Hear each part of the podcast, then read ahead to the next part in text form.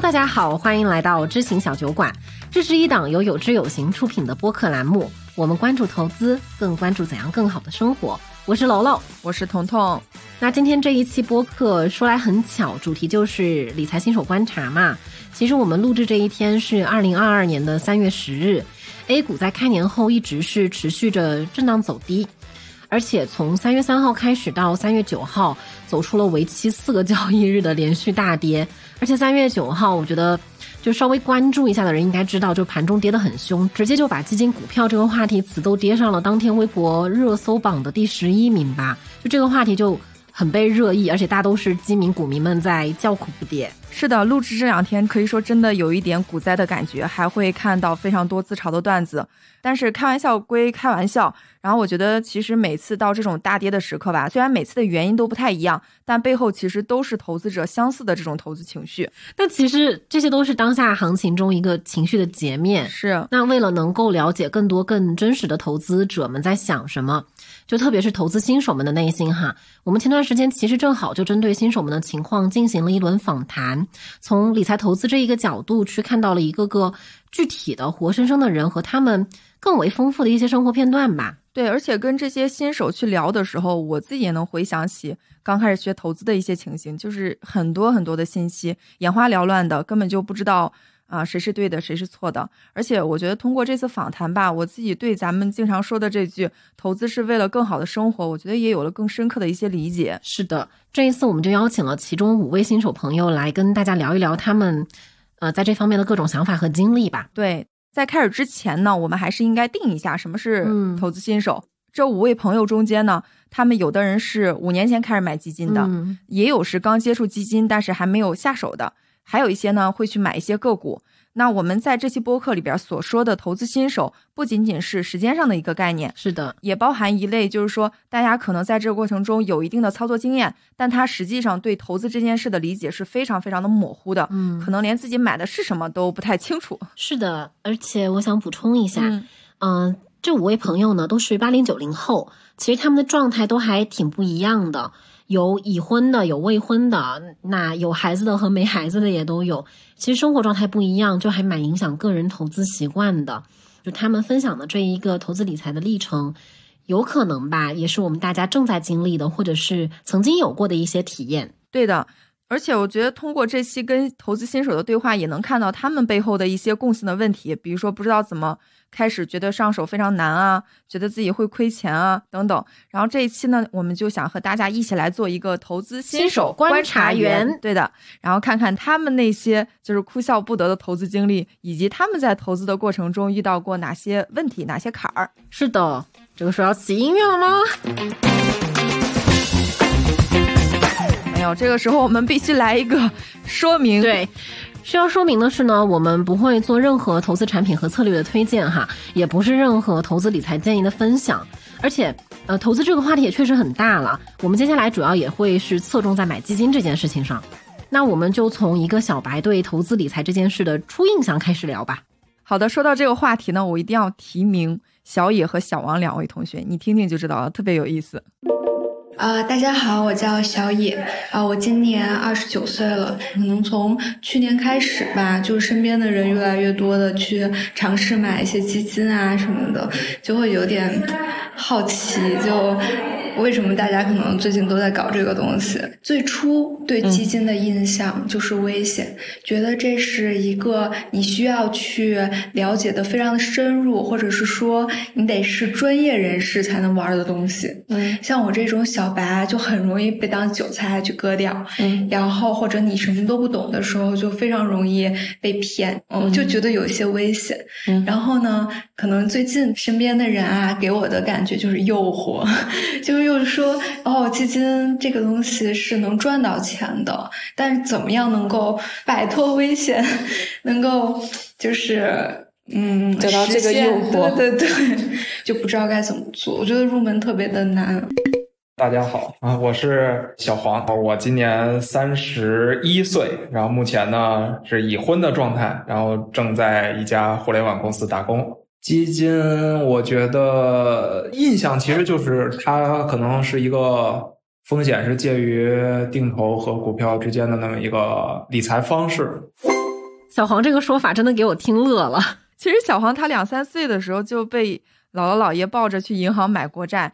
他虽然从小吧就是有这样的接触，但他因为自己没有怎么参与，所以他对这些投资上的概念啊理解就非常的混乱。就我以为像基金啊、股票啊，包括定投这一些，真的是还蛮基本的概念。对于像小黄这样可能家里人就会去买理财产品，也可能有一定投资理财习惯的人来说，就好像应该更没有什么理解门槛哎。呃，他在采访中其实有讲到这一点。他形容上一辈去买国债，在他看来就是特别像去抢鸡蛋，就是因为有政府的背书嘛，所以他们也会心里比较安心。但是基金理财这种，他其实不是这样的嘛，所以他一直就没有觉得自己跟投资有什么关系。抢鸡蛋可还行，那我感觉我家连这种鸡蛋也没也没怎么见过。就是你从小家里边是没有理财的，我不太接触到。对对对。但是小黄这个理解哈，我必须还是得往回拉一拉的。就是基金呢，并不是介于定投和股票中间的一种理财方式，基金和股票是两种不同的投资品种，然后定投不是投资品种，它是一种投资方式了。对，简单来说呢，就是股票呢是一家公司所有权的一部分，那基金呢其实就是一篮子的股票。像定投的话，它其实就是在固定的时间用固定的金额去买一些投资的产品，比如说我们常说的基金定投，它其实就非常适合上班族，也是我们会在一些理财的小白课程中看到的一种推荐方式吧。是的，相比起小黄，好像嗯，前面小野听起来反而对基金更熟一点吧。对，嗯，他因为身边朋友有在理财，就是有在买基金，所以他自己就是身边有这样的一个氛围吧。啊，那其实他前面说完，我就想起来网上一个梗，就经常不是有时候会开玩笑说，你真是个迷人的小妖精吗？因为他形容基金既危险，然后又充满诱惑，听起来就是一个迷人的小妖精。而且他说危险的时候，他提到了。怕亏钱，也怕被骗钱。我觉得这其实就是很多人的内心写照。那起码我我爸妈真的是会这么觉得的。你有过这种阶段吗？我其实还真的没有，因为我最初学投资的时候是从看书开始的。那个时候就是边看书边实操，吉吉也比较幸运吧，就是接触的时候方法都还挺对的。最主要的原因是那个时候开始实验的资金非常少，所以我并没有觉得有什么充满 诱惑，主要是钱少，没什么好诱惑的。对，没错，真相了，同学。就嗯，我觉得小黄和小野他们对基金的这种看法其实还挺普遍的。是的，在很多这种不投资的人的印象里的话，相比于房产啊、实业投资这种，呃，像买基金、买股票，它确实有一点看不见摸不着，就感觉给人一种就是。靠不住的感觉，嗯，对对，但实际上呢，投资这件事也是一样的。其实我们也是把钱放在一个非常真实的，能够希望说通过这笔钱创造财富的组织里。对，是的，这是出于你刚刚说的这一种，哎，好像有点靠不太住的这个感觉。嗯，很多新手在一开始去买基金的时候，其实倒不会说特别认真啊，或者说严肃哈，就是用一点小钱去试一试、玩一玩的这种心态。其实我觉得这样是挺好的。因为就先别说赚多少钱吧，就不管怎么样，你安心总是第一位的嘛。然后我这边采访了一个同学，他叫吕克，他在和我聊的过程中呢，一直就是在说玩基金，我就印象很深刻。可以先听听他怎么说的。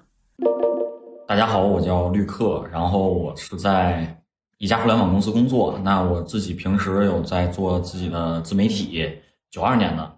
状态的话，我觉得可以描述为已婚吧，已婚未孕。嗯，我觉得这个是我的一个状态描述。我之前买基金也是因为在大学快毕业的时候吧，然后身边的朋友他们有人在讲说自己在玩基金或者怎么样的，然后那会儿我是有一点点的开始了解这个东西。但是其实怎么讲，我从数字上或者我从专业度上，其实远远不够专家的级别，很多都是。听风就是雨，人家给我推荐什么我就买什么。你记不记得你买的第一只基金是什么？哇，第一只基金好像是工银、瑞银什么医疗什么玩意儿，我每天一百、两百、三百、四百、五百，亏亏我实在是受不了。哎，谁推荐给你的？就是我那个热爱基金的朋友，当时还很觉得想赌一把的心态嘛，就五千块钱吧，然后它它再再多变成一万块钱，我每天都会买进一些，卖出一些，买进一些，卖出一些。我心态波动非常频繁，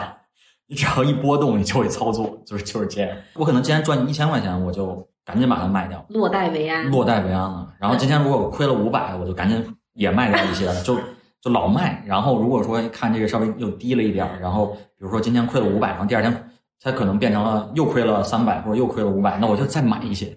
就是我之前会觉得自己是一个操盘手，但是最后发现原来其实都是自己在被这个市场所操纵，你根本就不是在操盘，而是这个盘在操你。这句话我觉得太搞笑了，就是你根本不是在操盘，而是这个盘在……嗯，对不起，我有点念不出来，但我觉得他的说法真的还挺有意思的。其实旅客的心态好像也是很多投资者我们会经常去经历到的嘛，因为离市场很近，每天会看一些盘，消息又多，自己的心态其实就容易反复。那其实呢，虽然股市的短期波动非常大，看起来好像没什么规律，对吧？突然上的，突然跌的，长期来看，其实股市的波动它是有规律的。我们只要在相对低点的时候买入，相对高点的时候卖出就可以了，没必要说是天天这样盯着盘。哎，你看啊，就是我听你说这一些，现在就会觉得说，哎，这是我们入门投资理财这个事儿，包括呃，我们开始去买基金的时候，应该是非常基本的认知。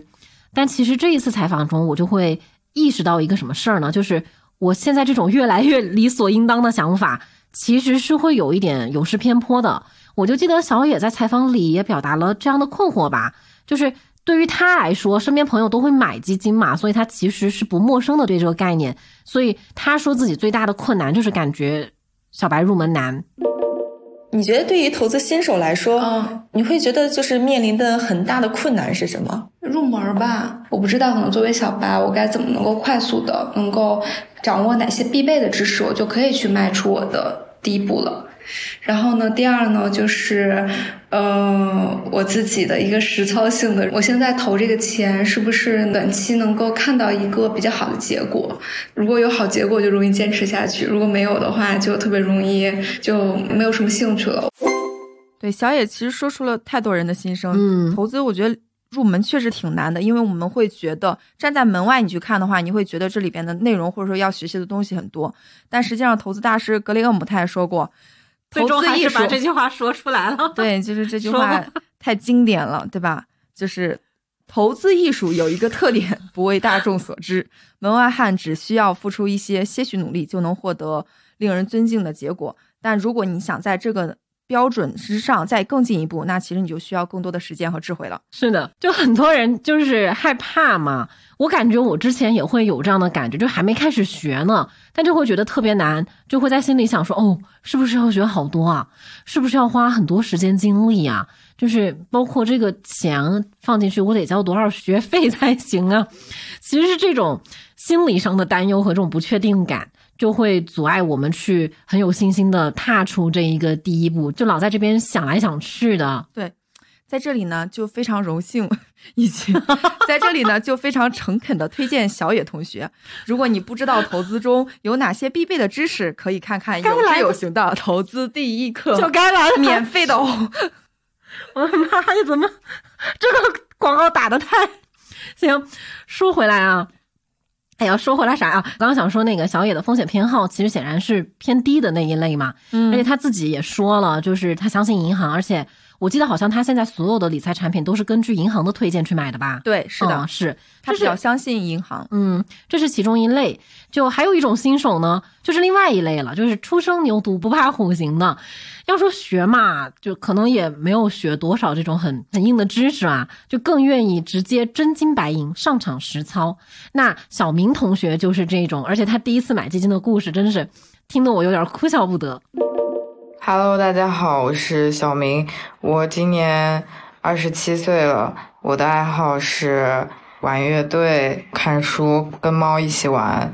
学投资的年限大概已经有五年了，五年下来一共亏了呃两三百块钱。就是你会算什么亏了两三百块钱？因为我就只在支付宝这个产品里面去买基金，然后。到了今年跨年的那一天，我打开我的支付宝看，累计收益负的二百五。我对我从二零一七年开始买，就到今年累计收益负的二百五。其实你五年投资的话，你是二十二，二十二岁，大概在大学毕业前后。呃，对，大概在大四毕业之前，因为自己可能意识到。我要很密切的去跟钱产生关联了，一方面是我自己要挣钱，还有一方面就是，可能我花的比我挣的还多，所以我大概知道我需要产生一些被动收入和躺着醒来之后就能有的收入，所以我就开始尝试着去理财，但是。我认为的理财就是去买基金，因为我不敢买股票。一方面是因为我不会，另外一方面是因为我没有那么多钱。我感觉股票里面半手我都很难，就是凑钱去去去买去交易。对，所以就在支付宝里，因为。不是很流行说大学生一顿骚操作，然后挣了一块钱，或者是一顿骚操作账户里就十块钱。对，我觉得基金是一个没什么门槛，就对于金额来说没什么门槛的这种交易产品，所以我。从一七年开始就买基金了，但是一直也也没有把这件事情放在特别重要的位置。整个人会把看基金收益当成是一个打发时间的事儿，就像老大爷天天出去没事干的瞎溜啊，就我就天天在这个支付宝上瞎溜，我就在支付宝上看一看那个什么涨了什么跌了，然后我大概大概知道就是今天为什么涨为什么跌，就是这个世界发生了什么事儿啊。然后，所以我这只基金就是涨了还是跌了，就差不多我能分析一下这个世界发生了什么，所以我的账户里发生了什么。对，之前是抱着这种，呃，没事干我看一看，然后连接一下我获取的资讯的这种目的去看我的涨跌的。我倒不是很在意我那个三瓜俩枣到底还剩多少这种心态去看的。我最开始买的时候，像一七年，我自己非常看好互联网。所以我那个时候买的都是互联网的，但是自从我去到互联网公司之后，我就没有再买那个互联网的基金了。对，所以说从一七年到二零年，其实是一个断档的过程。一八年六月份以后，我就不持有基金了，因为我把它卖掉也是因为我要交房租，我要把他手里的这笔钱拿过来，我要我要生存，我不能再拿去理财了。对我那个时候也分不清什么钱应该用来理财，什么钱应该用来生存，我分不清这些东西。我只是觉得这阵子这钱放着放着。也没事儿干，我就把它去买基金。听起来小明好像是把买基金当成了存钱的一种方式一样，而且我从他的描述中能够感觉出来，他其实是有钱就买。嗯，刚开始投资的时候也没有做什么资金的规划吧？这其实也是一个新手很容易犯的一个错误，就是因为你不做资金规划，不预留一些自己接下来要用的钱的话，你的投资其实很难有这种持续性。如果有意外的支出的话，就很容易打断你投资原来的节奏。你看，你说资金规划这个词，我先解释一下，就是资金规划，就是不管是买股票还是买基金，因为价格会有波动，而且我们其实不能够完全确定这个价格就什么时候一定会涨，所以持有的时间就会在这个时候显得非常重要。这意味着呢，一定要用你未来五年都不会用到的钱来买基金或者说是股票吧，这样你起码就能够有足够长的时间待在市场里面，能够提高自己挣钱的概率，那不至于说。呃，因为像小明这样，他是因为必要的开支，他其实只能卖掉基金了，对吧？那如果这个时候他的这个基金处于浮亏状态呢？如果这个时候卖掉的话，浮亏就会变成真的亏了，这个钱就是消失了。对，理想的做法的话，其实是我们可以先预留三到六个月的这个资金，用来应对一些日常的房租啊、旅游的支出。那同时呢？就是也可以做好保险的这个保障嘛，因为你有大病的意外支出的话，其实非常影响你的投资，就是本不富裕的家庭又要雪上加霜了，对吧？嗯，所以说这些准备好以后，剩下的钱你五年，比如说用不上的闲钱，再开始去投资，这是一个更合适、更理想的做法。但其实说到这里，我我我会有一点点不一样的看法哈。你说，你说你把钱这么分好的前提哈，我觉得还是因为可能已经有储蓄基础了。其实像我刚刚开始的时候。身上的钱真的可能还不够说完全留出来半年的这个房租啊、生活开支啊，包括应急备用。但我又很想就是买基金啊，就是想买，那难道就不能买了吗？其实这个问题还确实困惑了我一段时间呢。对，这个其实也会因人而异，因为不同的人有不同的资金情况嘛。你像从我来说的话，我确实会更偏好把这些东西都留好以后再开始长期投资。长期投资嘛，你且不说市场的短期波动。我自己也是挺害怕，说是你被动退出的，这样我觉得很没有安全感哈，得不偿失。我觉得是，嗯，对，其实不分对错，我也是后来看到《小狗钱钱》这本书里面的建议，我当时是感觉更适合我一点，因为我每个月都有收入，我就可以分配一下这一笔收入。首先是先扣好房租，就是把房租从这一个消费卡中挪走啊，挪到一个我不会，就是我没有联网的那个卡上，这样的话就不会说我。不小心就用掉了，然后剩下来呢，百分之三十的钱就平均就定投到基金里面去，然后百分之三十的钱会存在活期里面，然后这个活期的账户，它就是慢慢存我买保险的钱和我应急备用的钱，嗯，剩下的钱就是日常开销了。所以这为什么我会觉得这个适合我呢？就是，嗯，它 满足了我想立马想要开始投资的愿望，对，同时又会让我，嗯，其实我觉得是没有面临太大的风险，嗯。当然也可能结合我这个生命周期来看嘛，就是我总觉得你什么？就生命周期，就是我觉得我应该不会这么快失业吧，应该也不会这么快有大病。但这个话就 OK，我就说到这儿了。对，其实像你这种方式，就是先分钱，然后把每一部分都慢慢补齐，其实也是一个挺不错的方式。嗯，不过我看你这么分，应该钱应该也不少。我天，怎么怎么说呢？我。我毕竟也工作四五年啊，就得对得起我的这个努力。但要是刚毕业那会儿的话，我肯定是分不出来的，就真的是一个房租就穷光蛋。你看小明他就是刚刚毕业的时候买基金嘛，结果要工作了租房子了，就只能卖基金了呀。在这个情况之下呢，其实我们立场就会很明确，就不管你是不是刚毕业啊，其实该留的钱还是要留好的。嗯，我觉得还有一种方法挺好的，就是假如说你目前的工资结余不够去存储这些应急资金的时候，你也可以趁着自己有大笔收入的时候做统一的调配。嗯，比如说发年终奖的时候，你可以把这几部分的钱都把它分好。那如果你不知道该怎么去分的话，我们会在那个 show notes 里面分享一篇如何分钱的文章，大家也可以去看一看。嗯，我们一直在说长期投资，就这个问题我们也问了那些朋友们嘛。但是，哎，听到这里的朋友们。就是听友们想请你们先留个言，就是你们觉得长期投资这个，我们长期是有多长呢？对，尤其是新手朋友，请一定要在评论区留下你的声音。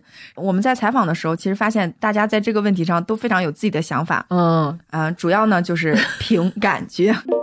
那你一般基金持有的话，大概会持有多久？我基本上持有不超过一年吧。就是长一点时间，也就是半年。就是我理解的长时间，就是半年到一年，就对我来说已经很长了。就像我现在预期收益率最高的这个煤炭，我过阵子我也把它卖了。你什么时候买的？呃，我就是一月份吧。你看，一月份到三月份，三个月啊，我觉得已经很长了，百分之十六，我觉得也不错了。我应该止盈了，对吧？你为什么想把它卖了？这会儿？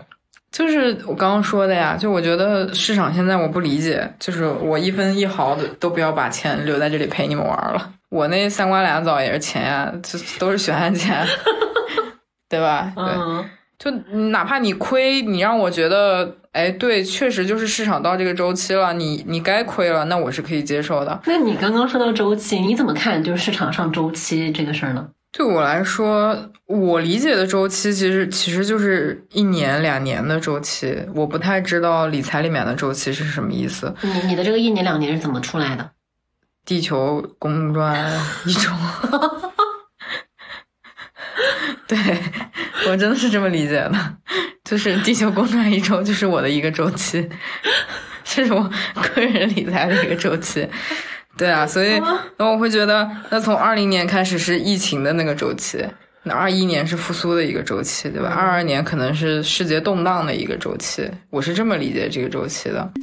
如果像是接触有这个型之前，我会觉得一年我亏个一两万，就是十万亏个一两万的话，我可能会觉得亏很多。但是现在我会把这个周期放得更长一些，就比如五年啊。这个这个这个时间段，因为其实好多好多理论，什么做时间的朋友嘛，然后就真的会发现说，嗯，好像我跟时间也撑死了也有做一年朋友，甚至甚至之前我觉得我能跟他做一个月的朋友，我我已经很有友情了，但是现在觉得就是时间维度还要再拉长的去看这些事儿。之前有做过这种就是一个月的时时间的朋友吗？在买基金这件事情上？之前有，之前像我就是大学毕业那会儿，刚工作那会儿，就真的觉得我要挣。把那个听朋友推荐那个基金，我能持有一个月，然后如果它跌跌到，就不管它是跌还是涨，我都会撤出来，因为我总觉得这个东西就不靠谱，对，是是这样一种感觉。但是之后就是无论是自己工作还是接触的信信息来源更多了，然后就觉得会有一个长期的一个观念嘛，不会那么短期的那么重视的。大家好，我叫徐老师，我的同事都叫我徐老师，那这样可以吗？可以，可以，很好。我八五年的，嗯，我的这个在理财方面觉醒，其实很大程度上和我的孩子，啊步入小学有很大的关系。嗯，他现在已经九岁了，啊，小学三年级。我太太是全职太太，就是她生了孩子之后就没有再继续做全职的工作了。也是从这个时候开始，我们去注意管理自己的财务状况。就是我觉得不要说年限吧，就是尤其是作为一个有小孩的这么一个家庭来说，呃，我觉得其实很多的你的就这个家庭的经济周期是围着这个孩子走。嗯，所以你如果说长期投资的话，我们说现实一点，应该是他。小学毕业大概是，那可能还有哎三年的时间。在三年的这个时间线里面，什么样的收益对你来说是合理的，或者说是满意的？我觉得这个东西首先得看你有多少本金。如果是你有大笔的本金的话，三年期的投资，这个低于七个点八个点我都能接受。但是像我这种本金就小的可怜。啊，我一般会追求至少七八点以上，然后甚至是可能十一二个这种贪婪的想法。明白。那听完小明、吕克和徐老师的分享，虽然现在我听他们说，呃，这样会觉得，哎，好像不太对，但其实我以前好像没有比他们强到哪里去了。我也是后来，呃，开始学了之后才知道，原来我们说的这个长期，它是有这个市场规律作为依据的。那跟地球公转确实也没有什么太大的关。对不起，小明。对，其实投资中这个就是到底你应该持有多久，就是一个灵魂问题之一了。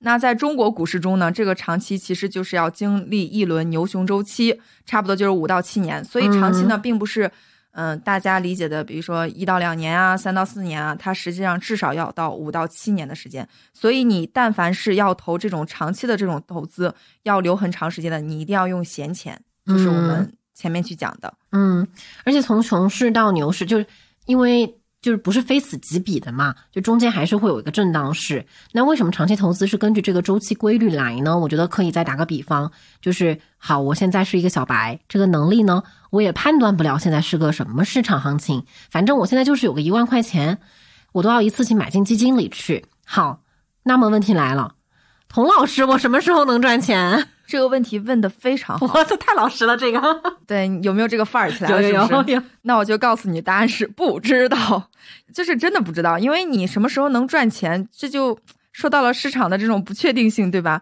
为什么我们说要长期投资？其实也是因为这一点，因为你的投资回报不是平均分布的。OK OK，等一下，你说慢一点，不要搞黑话。我们这是新手观察博客。嗯，什么是均匀分布？就拿你要投的一万块钱来说吧。就是你的投资收益不是说每天我要固定给你几块钱，它实际的情况是今天跌一点，明天涨一点，今年跌一点，明明年涨一点，所以几年下来你总共赚到钱，可能平均下来每一年你能赚个，比如说一千块钱。那这些收益的来源，这一千块钱的收益很可能只集中在某一年。是的，那其实你想啊，就是对于我们大部分人来说，都是没有时间每天去盯着这一个大盘的，对吧？基本上都还是想说，哎，安心投资。那所以把这个时间拉长，其实就是能够提高我们挣钱的概率。我就想起来，徐老师在采访中说到他的心态呢，就挺好的。就是他说他心态很随意，他把钱放进去之后呢，很有可能，哎，最好是忘了这笔钱。那三五年之后，他就当做收获了一笔意外的快乐。我觉得这个心态就是怎么说呢，就是很舒服。那我们既然聊到长期这个话题了嘛，那我觉得有一个话题其实也是相关的，我们也可以聊一聊。就是刚刚徐老师也有提到，就是预期收益，对吧？在投资新手中间，理想的收益到底是多少呢？我们也可以来听听他们的答案。因为我不是一个贪心的投资者，就是我自己对我自己的期望其实是跑赢通胀就行了。我觉得我我可能盈利个百分之五到百分之六，我自己都非常满意了。买基金这个事情，你是对它的预期是什么样的？之前其实不会像现在这么冷静吧，因为你之前也。那个白酒型基金也挣了不少，然后觉得对很激动很激动。你想这一天几千块钱，小上万的这种，那还上什么班啊？就那会儿会有这种这种感觉吧。但是无论是市场对我的教育，还是有志有行对我的教育，都让我觉得这个东西还是要冷静看待，不要因为现在的一些波动，然后对你的心态或者对你对未来的一些看法产生改变。那你还记得就是？嗯，有志有行第一课里面说一个合理的收益预期是百分之多少的年化收益率吗？反正我只记得说，就百分之十都是已经非常高的一个预期了，就非常高的一个结果。如果就是一年下来，我能够，比如说本金是呃十万，然后我能挣一万到两万之间吧，我就已经觉得非常。就是是一个触动我的数字，但不会特别激动。但是听完这个课之后，如果我一年十万，然后最后挣了一万到两万这个区间，我会觉得我我我好厉害 这种这种感觉。其实小明和绿客的回答都很有代表性啊，而且因为我们平时工作中都会接触到很多个人投资者嘛，都会聊起这个话题。我就印象中好像很多人都。回答这个问题很质朴，就是跑赢通胀，自己的钱能保个值，然后不要被通胀削弱购买力就行。其实刚刚旅客也提到了我们投资第一课中的内容，怎么回事？完了完了，我们回到这个话题哈，就是首先来说一下，我们这里说的收益率啊，它指的是年化收益率，是用复利来算的。比如说你投了一万块钱，投了五年，结果前四年你都没有赚到钱。到了第五年呢，我赚到了个一千块钱，那就不能说年化收益率是百分之十了。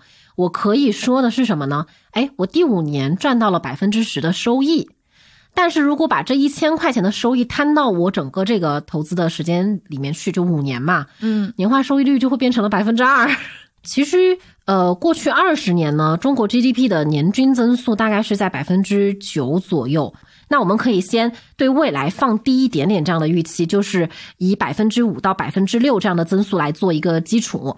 我们在投股票的时候，实际上投资的都是一些上市公司嘛。上市公司意味着什么？就是他们在整个市场中还是那些相对规模比较大、盈利能力比较强的。对，就是这样的一些公司。你就想 GDP 哈，它是所有这些大大小小企业增长速度的一个均值。对，那我们在投上市公司的时候，其实是投了一些这些所有大大小小公司里面相对较好的那一波公司。嗯，没错，在这个百分之五到百分之六的基础上呢，我们叠加一些对优质公司盈利的一些增长预期，那基本上我们就可以拿到百分之八到百分之十的收益。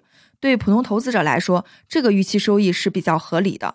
嗯，那这里所说的百分之八、百分之十，它不是说你每一年都能赚到这么多，而是说我们折合下来，平均每一年能赚到这么多，就需要我们长期投资。当然，在这个收益的基础上，如果我们能够，比如说低买高卖，能够在低位的时候多买一些，或者说你能够系统性的选到那些呃表现特别好的公司，优中选优，那我们其实就能把我们的预期收益拉高到，比如说百分之十二到百分之十五的。差不多这么一个水平，就是虽然道理都是这么个道理啊，但其实我会有一个体感，我不知道你有没有。就我总觉得我知道这个概念是知道这个概念，但其实我在生活中对年化收益率是完全没有体感的。嗯，可能是因为我钱钱 少，投资年限又不够长吧？怎么说呢？我在采访中我会发现，其实很多朋友对这个都还挺模糊的。就是大家在说这个值的时候，其实也是凭感觉的，甚至也有一些朋友，他对投资理财这件事儿吧，就不抱太大的期望，因为他觉得这点钱、这点收益，其实解决不了自己生活中的这些财务问题，是不是小黄？对，理想情况下，你觉得每一年多少的收益是一个你自己觉得还比较满意的收益？满意啊，对，就满意就 OK 了嘛，百分之五。就首先呢，哎，就特别简单，就是因为。你就存在银行，就是我我别甭存银行，我存在这个支付宝里边，那可能也就百分之一、百分之二到头了吧。然后要说那些做的好的那种理财，我听说最早他们玩 P to P 的可能能到百分之十，但是我觉得现在应该已经很难有这种理财产品了，对吧？那你取个中线，那可能就是百分之五、百分之六，我觉得就已经很不错了啊。嗯嗯，那你对你们家的这种资产的一个增值有这种收益上的期待吗？没有，嗯，因为我觉得家庭资产上的增值不是靠理财来实现的，嗯，是靠跳槽来实现的，或者说家里拆迁来实现的。就是呃，百分之五、百分之六，或者甚至是百分之十，其实并不会对一个家庭的生活条件或者是家庭状况有一个本质的改变。明白。如果你仅依靠工资的话，会觉得有一点危机感吗？有有有有有。嗯，而且这个还是因为因为因为我买房了嘛，所以这个危机感会比较强烈。然后因为我又是在互联网工作目前的这种形式，我觉得大家也都知道，所以这种危机感可能会越来越强烈。但是说实话，没有什么太好的解决办法。对，因为这个是一个大环境的问题，它不是说你个体的问题。那我我我能怎么办呢？我我也不可能通过理财来化解我这种危机感。我个人觉得不太可能。对你不如去找一个在你有限的生命，不是在在你有限的精力里边，就你还干得动的时候，这么说有点惨啊，但是确实是这样，就你还干得动的时候，去找一个薪资或者发展更好的工作，直到你某天碰到了那个天花板，然后你觉得 OK，我觉得我这样可以，可以躺平了，嗯，就就就好了。你看小黄的意思就是，他觉得投资理财并不能解决他的家庭财务的大问题，对吧？然后我自己其实也是挺理解的。你像，呃，即使是百分之十的收益，你有十万本金的人和有一百万本金的人，他最终在这个市场中赚到的钱也是不一样的。嗯，差距还是非常大的。就反正触及到了本金的问题嘛，也很多人会问这个问题。一只羊昨天不还在这儿说嘛，就是我本金少，真的还有投资理财的必要吗？我就不拿小黄这个，因为他有房贷嘛，就不拿这个例子先说。这个数字对我来说也太大了，就还是回到我前面拿一万块钱投资的那个例子啊。我投五年，百分之十的年化收益率，我五年后赚了五千。彤彤，说实话，基于我对自己未来的乐观预期，我觉得五年之后这五千块钱，对于三十多岁的我来说，就真的还好。所以我有时候也就是也会想说，哎。这有这个时间，还不如开辟一些什么副业呢？不是，自己给自己加一句不是。那我也来一句，那你说的意思就是还是工资太低，本金太少吗？不是，不是，不是，开玩笑，开玩笑。就我想说的就是这个困惑真的太普遍了，就我是真的这么经历过的。那什么时候我感觉我哎不受到这个问题所困扰了？其实我是看到了一大有一条微博，他是这么说的，就是说。呃，他觉得对于刚开始投资的人，本金比较少嘛，那要区分一下重要和不重要的是什么。因为本金不多，收益也不会太多了。这个最终的这个收益确实是不那么重要的。但是重要的是什么呢？重要的是如何建立一套可以长期持续赚钱的、不大回撤的这种投资体系。拿我举例吧，就是我现在一万块钱投进去，亏百分之五十，那五千块钱没了。它不会对我的这个人生观造成毁灭性的冲击，但如果 OK 往后我投进去了一百万，我亏了百分之五十，就是五十万这么消失了，我觉得它是会让我一蹶不振的。对我听懂了，就是用小钱可以先试错，等以后自己有了大钱，就知道该怎么稳稳的操作啊，单压啊，哦哟，可以的，是的，对，就是锻炼一下自己的心理素质。对，就是你知道我买基金会像什么吗？就是。这些钱啊，都是我的宝贝们，就是把我的金钱宝贝们丢到健身房里去。你想啊，我们也不可能一就是一下子就变成什么那种身材的女孩，就一样的，就是我也不会说，哎，就靠着这些本金我就能变富了一下。但是不妨碍我可以让这些钱锻炼锻炼身体啊，保持好健康啊，对吧？把财理好，其实可以让我避免更大的风险了，因为。呃，如果不这么做的话，有可能我会被诈骗，或者说是我会挥霍掉，这 挥霍掉，对吧？那如果我投资的方式呢，科学得当，其实就还能够长点金钱肌肉，那以后就能带我更多的金钱宝贝们去健身了。金钱宝贝这个词怎么说呢？这个词也只有你能发明出来。不过我觉得你说的那个金钱健身房这个概念，我觉得还挺有意思的啊。就是就像你说的，没有人能够一口吃个胖子，也不可能一夜瘦成瘦子，对吧？投资也是这样的。你今天就 rap 了，我感觉没有没有没有了。我嗯接着说吧，就是投资也是这样嘛。我们只能说是，就是通过投资这样的，慢慢让自己变富。那这就说到了投资，对吧？我们赚到的收益到底是跟哪几个因素有关？其实其实基本上就三个。第一个呢，就是我们的本金；第二个呢，就是我们投资的时间；第三个就是我们的收益率。那如果你的投资方式比较明确的话，其实收益率和时间是我们相对可以确定和可预期的。但是本金其实是容易大家忽略掉的，而且这也不是我们能靠投资来解决的问题。哎，这一点吕克同学他其实有提到了。嗯，我的现阶段的话，我可能会觉得，首先工资它的重要性会更大一些，因为是最稳定的。然后其次是我的业余爱好，就是自己在做自媒体嘛。因为自媒体的话，你需要投入的精力会稍微大一些，你需要自己策划内容，然后但是它的收益就是不是那种线性的增长，它可能是比如说最近我都接不了商单，或者说最近没有商单找我，它可能突然就有那么一阵儿一堆商单过来找，那可能这一堆商单过来找我的钱就比我理财的收入要高，或者甚至说可能比我工资要高，是这样的一个状态。然后其次再往下摆的话，我觉得会是理财，对，所以它它是第三位，是这样一个感觉。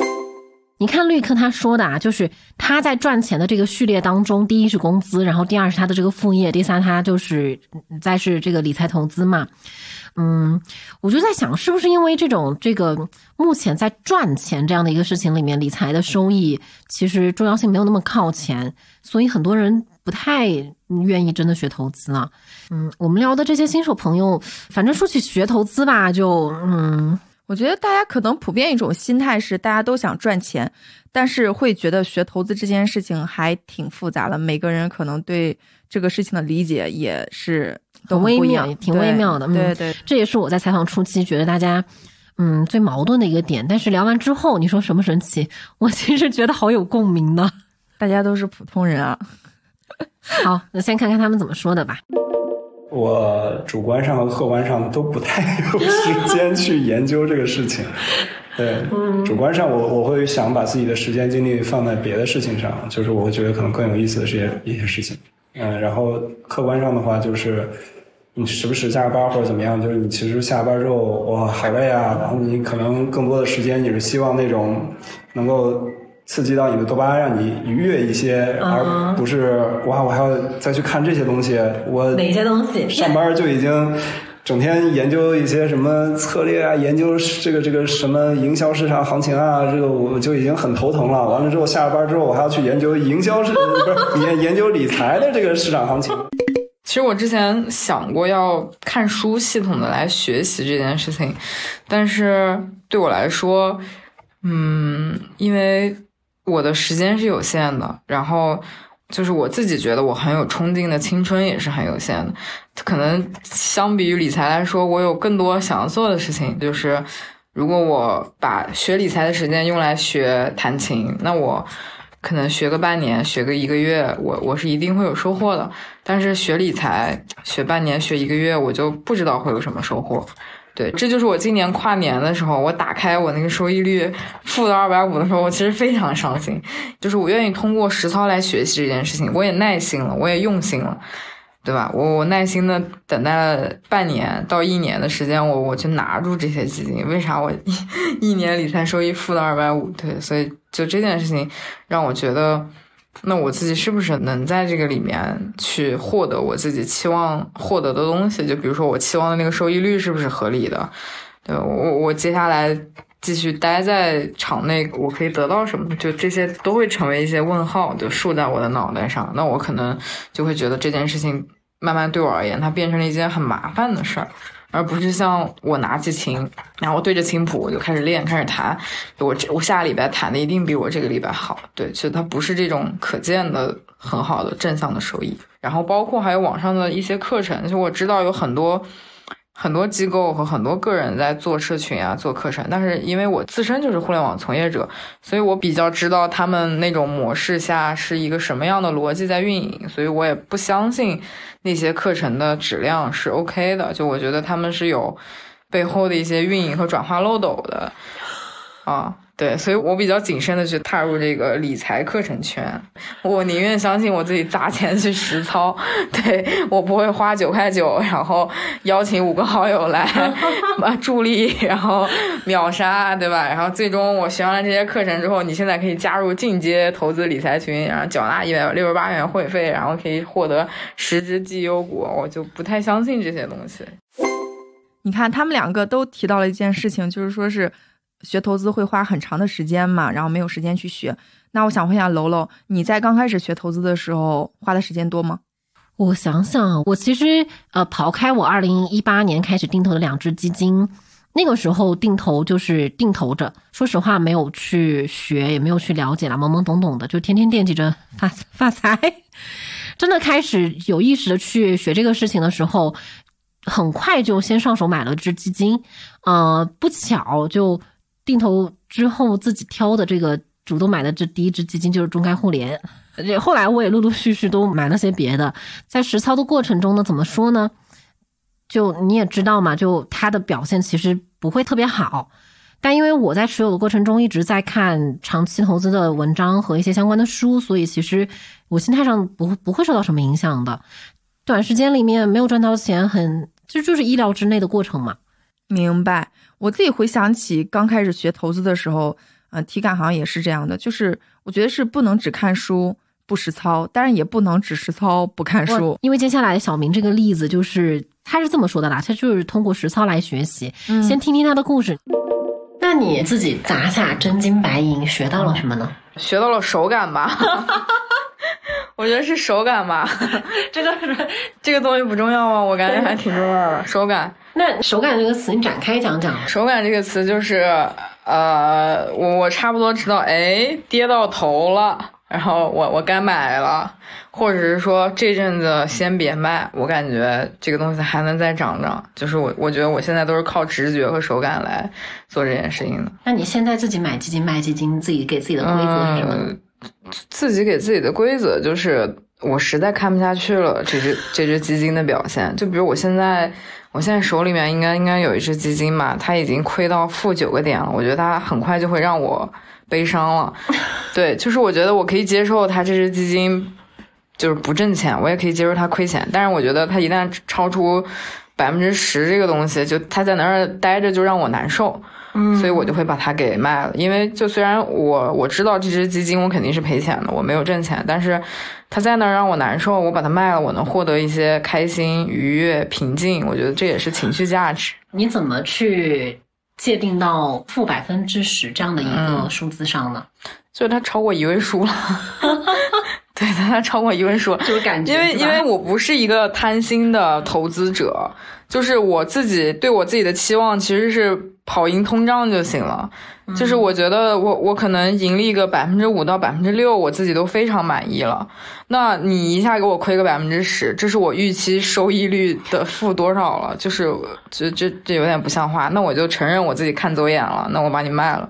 你也别在这给我添堵了，对，因为我觉得我不是一个很贪心的投资者，那我也不希望我在这个投资理财的过程中和学习理财过程中，我是不开心不快乐的。就是我能看到这只基金，哪怕它可能就涨个百分之二、百分之三啊，那我觉得，哎，我挑这只基金是没有问题的，它是红的，对。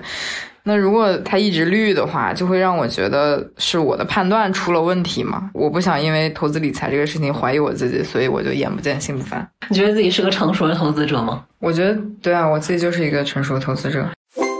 完了，我听完以后，我又忍不住想说两句，对不住了，小明。你看，你看，小明说的啊，第一，他给自己定的规则是我实在看不下去了。第二个是他不想因为投资理财这个事情怀疑自己，所以眼不见心不烦。怎么说呢？这不是什么理性的操作，就是还是自己的情绪在主导啊。妹妹恕我直言啊，就是这真的不能算一个成熟的投资者。这可不是，这可不是我说的，我没走在。我不会被人打。但其实跟小明聊完之后，我确实也理解了，就为什么他从二零一七年开始买嘛。嗯，怎么说呢？就是我觉得把实操。就是当成学习的一种，肯定是没有错了。用小钱是对，用小钱去试试，肯定肯定也没有问题了。嗯，但是其实我觉得在试的过程中，还是应该有一些思考和迭代的。哇，迭代啊，好的。你想，如果你买了很长时间，但是你不了解自己买的是什么，你也不知道这只基金可能预计最大的跌幅大概是一个什么样的程度，对吧？那其实很多时候我们。感觉还是碰运气哈，对，就是还是在碰运气嘛。啊，你好严厉，没有没有没有没有，我 小明这自己这凭手感的，而而且你发现吗？就是他不管自己怎么操作，都有非常自洽的逻辑。对对，但是我们另外一位同学旅客用他自己的话来说，就不提手感了，他靠的就是听风就是雨。首先是，就像我说，我会关注一些大 V 的他们的动态或者他们的一些发言，然后其次是最近接收信息最多的应该就是各种微信群，什么就是就比如说公司对公司的那种上车跳车群，就是 在讲哪个股票要买，哪个应该赶紧跑，然后就在这种群里接收信息会比较多，因为他们会把时下的一些东西转发到群里嘛嗯。那你觉得自己有学过就影商银行学过投资吗？我有认真的听过有知有行的投资理财第一课的播客内容，然后我觉得他给我的启发还是很大，就是有一部分印印证了我的原来的想法，就是基金这个东西，你并你并没有办法靠它发家致富，你只是让它钱放在那儿，让它不要变成废纸，就是有一定升值的空间，就管理好自己的预期嘛。然后另外一个是说关于指数型基金的这件事儿，我觉得。啊，说的就很有道理，因为相当于，呃，我就比较省事儿，就不用去，本来就不爱学，就听了这个就更不用去学什么东西。对，我不知道这个会不会剪进去。上车跳车群，这个名字一听都觉得挺有意思的，就还挺想进的。我我其实跟大家聊完之后就觉得吧，就是没有办法说怎样就是错的，或者是怎样就是对的。每个人都有自己的那个摸索的方法，而且就是在投资理财这件事情上的成长道路，其实也不需要大家都一样，是吧？适合自己就行。对对对，怎么还异口同声了？但尝试着去投资理财的人呢，我觉得还是会在这件事情上有一定的那种意义感。对于这些朋友们来说，哈，在投资理财这件事情上的他们自己的必要性，其实都各不相同。嗯，现在觉得。嗯，投资比较必要，是因为比较担心我现在这个钱就在这儿放着。那我之后会不会贬值啊？然后之类一系列的问题，包括我这个钱在这放着，是不是能够创造更大的收益？对于我自己，嗯，我们算是互联网大厂的，算第一批吗？我也不知道，第一批、第二批的人，就谁都不知道三十五岁之后是怎么样。钱呢，才是把握在自己的手里的。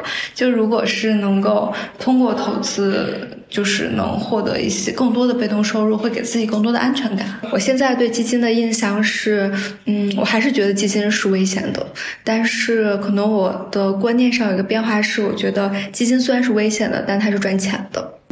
就是你觉得，嗯，买基金这个事情在你的这个经济生活中，它起到的功能作用是什么样，或者它扮演的角色是什么？在我经济生活当中，我觉得是会让我对未来生活有一种。可能性的希望，我觉得这个可能性是指让我的资产能够某一天会有一个被动、持续性的被动性的收入。当然，这个收入可能不是特别多，就但但是它有这个收入，都让我会觉得这这一天是 happy 的。对，就是相当于你如果不弄基金这件事儿，你可能你对每天的希望会局限在这个。每天的日常工作或者生活当中，但是如果你把自己的一部分钱或者精力投入到基金当中的话，你会觉得，哎，自己的生活还是不止眼前的苟且。对，下一句就不说了，虽然也不是远方吧，但至少是最有意思一些吧。理财这件事情是每个人应该具备的一个技能，它跟我们去收拾屋子是一样的，只不过它一直在一个历史阶段里面作为普通的。工农阶级、无产阶级，它是不被需要的。就像其实识字这件事情，你在进入工业社会之前，普通人是没有机会识字的。它是因为生产劳动的这种发展、生产力的发展，它要求普通的工人需要识字才能操纵机器，所以普通人才有机会识字。那同样，那历史发展到说现在这个阶段，其实我们每个人都需要掌握理财相关的。一定的知识，或者说你起码需要有理财的这个行为，嗯，就是它是历史发展到一个阶段的之后的必然，嗯，那我觉得应该是一个开放态度去接纳它，把它作为自己生活中就像收拾屋子一样的一部分，它是自己管理自己生活的一部分，和你管理自己的健康也好，嗯，管理财也是一样的，它都是生活的一部分。我本身的工作呢，其实也有一部分有关啊这个人群的现在喜欢什么东西的一些洞察吧。嗯，其实我是发现现在可能越来越多的年轻人，就我我们这边特别互联网的用语叫 Z 时代，嗯，说白了就是九五后甚至零零后这些人，他们接触理财或者接触对就是对于钱的概念，其实会比我们真的要早好多。就未来是一个趋势。我小时候可能就觉得我生在那个就是互联网爆炸的这个时代，然后我认为我接触什么东西可能学的都很快。但是其实现在我就没有那那种感觉，我有些东西是跟不上的，就包括理财这个东西也是一样，就是我看到有很多人在再去学这个，侧面上也会给我一些这个危机感，我不知道这个词准不准确啊。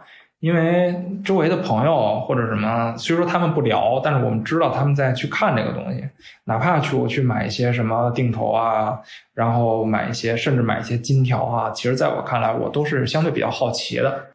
它是一个通往另一条路的可能性吧，你不能完完全全的就把它描绘成一个很好很自由的东西，对，它只是另外另外一扇木门，但是木门之后不一定是康庄大道。只是说你你无限的去通过学习去接近那个木门，但是我觉得如果一定要说理财可以使你财富自由的这种话的话，其实我个人是不太相信的。嗯，对。那你说的那个木门具体来说是指什么呢？那个小木门之后可能就是一个你没去过的地方，或者是我今年理财收入够我买一把新的乐器，那个小木门背后就是你没有听过的音色。对，所以我觉得那个小木门背后不一定代表着财富自由，而是。你今年可以多买一个东西，多去一个你自己想去的地方，或者是我上班实在太累了，就是我今年理财收入刚好够我半年不工作，那这半年的时间你可以去想你工作的意义是什么，人生的意义是什么。我觉得这是入门之后的东西，而不是我认为现在大家一说到理财就是我要 fire，我要提前退休，我要财富自由，就是每个人把这件事情的野心都想得很大，但对我来说不是这样的。我好喜欢大家这个回答，甚至我觉得都有点感动。你像徐老师说，投资就像整理，是管理自己生活的一部分。小黄呢，他也正在慢慢的理解和接纳投资这件事。小明的比喻更妙，他说投资就像一个木门，就觉得有点感动。我觉得就是很真实吧？对对对，很真实。就是回到我们前面想讨论的这个各种问题，就是首先这些问题它，呃，我都不是很想说它是问题啦，就是这些情况它都是真实存在的嘛，这是前提，而且其实都很普遍。我们自己或多或少也都经历过，就也前面也说了，就是完全不能够用对错来去做一个判断出来。其实通过朋友们的分享呢，我们就能够在一些矛盾的心态中，真的是能够感受到一些怎么说呢，就普遍性的这种焦虑和迷茫是有的。对，但同时也真的能感受到说，大家都在为我们的生活做出种种的努力，也都对未来有一些我觉得不过分的那一些小小的期待吧。确实，投资不能解决一切问题，而且这世界上没有什么东西可以帮助我们解决所有问题，对不对？但或许适合自己的投资理财方式，有可能会是一个帮助我们能够生活的更好一点点的工具方法。嗯，是的，就是又让我想起我们在开头说的那句话：投资是为了更好的生活。我觉得这句话作为我们的结尾也特别好。嗯，就是像你刚刚说的，我们其实也是通过投资吧。去看到大家背后的更多的共性，嗯，更多的期盼和焦虑和困惑。那播客的最后，咱们一起祝大家安心投资，享受生活。我们下期播客见，再见，拜拜。